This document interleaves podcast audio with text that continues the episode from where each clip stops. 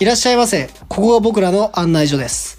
案内人の森田です。高木です。このラジオでは日常にあふれるエロに関する様々なエピソードをご案内していきます。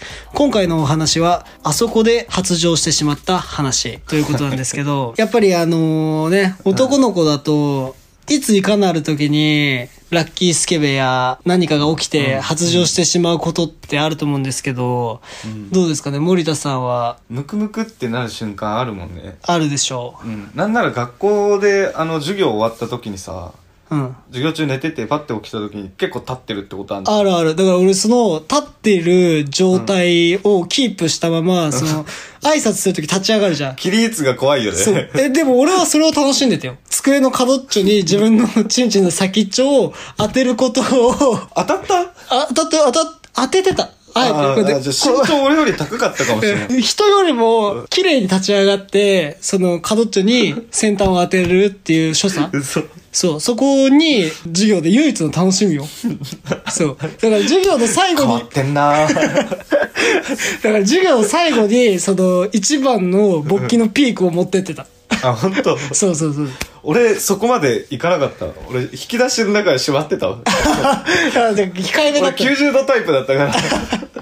俺はもう、あれでギュもッて立ったらもほうんとそそり上がるタイプだから。いや、そんなことはもういいんだよ。だから、あ何の の、話だっけ不本意ながら発情した話不本意ながらね。そうそうそうそう。ああ、俺ね、あの、昔、結構真面目なタイプで、うん。なんか彼女のために、なネックレスとか、なんかプレゼントしたいなと思って、中学卒業して、高1ぐらいの時か、うん。バイトしよう思って、そしたらたまたまあの、兄貴のうんうん。知り合いが引っ越し屋やってて、紹介されおて、ーなんか、いつでもラフに行けるみたいな。おうなんかこっちだいったの一番最初っから引っ越し屋だったの。一番最初引っ越一し、番ハードなバイトじゃん。一番最初っ から。うん、きついよ。だって、初めて行った時なんか、11時まで仕事させられて、夜ね、え朝そ5時半違法やん集合 で、夜11時にトラック乗ってんだよ。うんで、 あなあ、森田、残業代っつって、マックのダブルチーズバーガーセットか な。持ってくれたんだけど。なん払いか、を。多分その頃は喜んでるよね。多分それで。 あれ10個買ってもらっても割り合わないよ、普通うんに。今思えば絶対割り合ってないんだけど、あの時は多分そ、その時はもらえることに多分めちゃめちゃ喜んでる。そうそう、喜んでて、かこれが当たり前なのかっていうのと、あ彼女のために、うん、まあやおる。金をね、稼がないといけない。あ、お金稼ぐって大変だなと思ってた、バリバリの若手の頃。うん。うんに、なんか、やっぱ引っ越しって、こう、無夫婦な展開あるんすかみたいにああ、はいはい、はい。思うじゃん。なんか、お客さんが女で。でもないの、うんないね。ほぼないんよ。うんなおじいちゃんおばあちゃんだったりとか。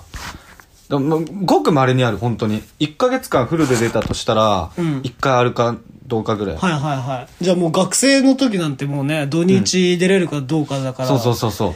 俺なんか万に一つも、もう半年に1回ありゃいいぐらいの。う。うん。で、そ、そんな状況だったんだけど、ある時、一人暮らしの女の子うん。の家があって、お、これワンチャンあんのかなおー。思うじゃん。はいはい。そしたら、その大体でも、無夫婦ってなくて、あっち結構ドライで、はいはいはいって進んで終わるんだけど、で、その日もドライだった。おーおーはい。あ、じゃあ今日もないなと。うん、もう今日もないだ。まあ、あの、相方のおじちゃんいるかうら、ん、はいはいはい。ほぼないん だけど、うん。で期待はしてなかったんだけど、大体あの、下着とかって全部段ボールとかにみんな詰めるわけよ。うん。で、その子、高校生の、俺の1校上ぐらいで、はいで、まあまあ綺麗な人で、うん。でもドライで、うん。まあないな、みたいな思ってたら、あの、透けてるさ、衣装ケースあんじゃん。うん。三段ぐらいのがあって、うんあれに下着がっつり入れてて、ええ普通そういうのって隠すじゃんね。隠。す隠す。ほんほん。お、あ、あ、ど、どやろうと思って、んパッて運んでて。で、俺のやつ多分、ブラジャーかなんか入ってたの。ほんほん。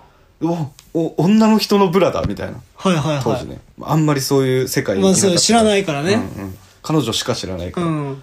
で、しかも一個上、みたいな。はいは偉いわと思ったら、こう持ったら目線の高さにこう来るわけよ。い。なるでほそど。れをもう見ながら、ああ、つって、もう荷台に積む頃には多分俺勃起してたわ。ああ、なるほど。じゃ あ、あれだ、知らず知らずに、あの、3点で栄えてた。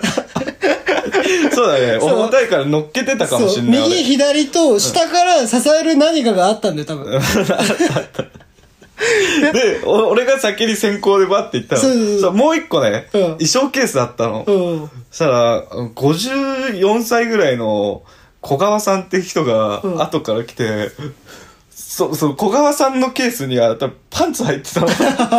おおさあいやお見てパパンツパパンツ乗ってる よみたいな。こういう喋り方、マジで。いや、おじ、パンツ、パンツとか言っておじさんが一番発情してんじゃ ん。もうと、隣のおばちゃん見てた もんだって。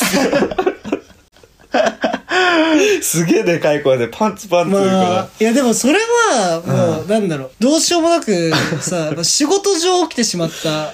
まあハプニングよねうんハプニングだね。うんどっちかってい俺うとは悪くないね。うん。向こうがあれ隠すもの、不甲斐なく発情してしまったとこだね、そこは。うん、不甲斐なかった。まあ彼女もいたしね。うんうんまあ、俺はね、それで言ったらね、思春期に起きた、まあ、事故みたいなものよ。ああ、事故なんだ、うやんっぱ。。僕のあ、ね、話はね、ここで初めて話すんだけど、多分、森田さんにもね、話したことないよあ。本当。うんで。ちなみに、いろいろ聞いてきてるそよう。ちなみに僕と森田さんは中学の時同じ部活に所属してまして、で、やっぱ僕らの部活ってさ、やたらと走らされてたじゃん。やたらとね。そう。真夏のお昼ぐらいの時からうん、校庭を走らされて、走り終わったと思ったら、ボール持って走らされるみたい なさ。俺、い今だったら先生に言うもん。うんオーバーワークって知ってますっ いや、マジ、て。本当逆に痛めるんですよ。あのみたい時ってマジでパワハラばり、今のパワハラばりに走らされててんうんう、んで、正直今だから言うけど、めちゃめちゃきつかったんだよ、僕。なきちいよ。うん。まあ、多分きつかったと思きうけつど。すぎて飯食えなかったもん。そう。で、まあこれ多分言うと、あの、森田さん怒るかもしれないんだけど、途中でね、中学2年ぐらいの時に、その部活の中、部活の走るコースの中に、隠れられる場所があったん で。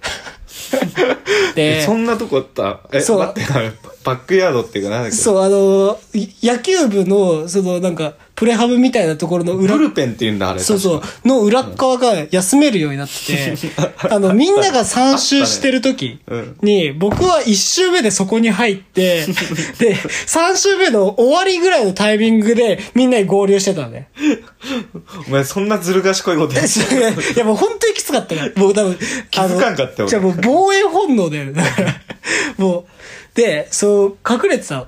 で、隠れてる時って、えっと、やっぱさ、みんなの様子を伺わないといけないから、やっぱちょっと顔出して、みんな今どの辺かっていうのを確認するのね。で、そうしたら、その、隠れてるところの近くに、そのバドミントン部、女子バドミントン部の練習場みたいのがあって、あれだよね。なんか、精鋭部隊だったよね。そうそうそう。もうやっぱ、ジョバの。ドって言ったらもう、花形じゃん、女子の。花形だったね。うん。ブスな人探す方が難しいぐらい可愛い。まあ僕らの中学校はそうだったんですけど、そうね。で、僕がこう見てたら、汗かいたジョバドたちがバーって、その練習場から出てきて、やっぱ外、風通しいいから、そこでみんな、暑いみたいな感じで、タオルとかで拭いてるからですよ。うんもうそれだけでも、正直、まあ、あの、発情するじゃん。まあそうねするけど、でもそこじゃないの、俺が発情したの。そこでは、意識朦朧としてるから、こっちも。 疲れてえ、て。そこで満足できないのそこじゃ満足できない。で、このまま見続けたら何かが起きるって多分分かったんだよね。だから隠れながらずっと見てたのよ。お前中学生に転生した汗だくサラリーマ ンか。で、ずっと見てたの。で、そしたら、あの、多分顧問の先生か何かが、父母会かなんかから、多分カルピスを1ケースぐらいもらってきたんだろうね。で、なんかみんなに配って、そ、そしたらその瞬間にそのみんな一斉にカルピスを一気し始めたの。で、いやいやいや、汗だくの女子バドミントン部員が、 汗だくのままカルピス一気ってお前、乱行パーティーじゃねえかよ。僕はもうそこでもうギューン来て。中学の頃からえぐいの見てたんだ。おいおいおい、嘘だろっつって。で、おぉ、はあマジかよ。いや、俺もう今日家帰ったらやばいな。って思いながら、あの、僕のね、部活の方見たらもうむ全員ゴールしてて、僕が後から合流して、お前何してたんだって怒られたっていう話なんですけど。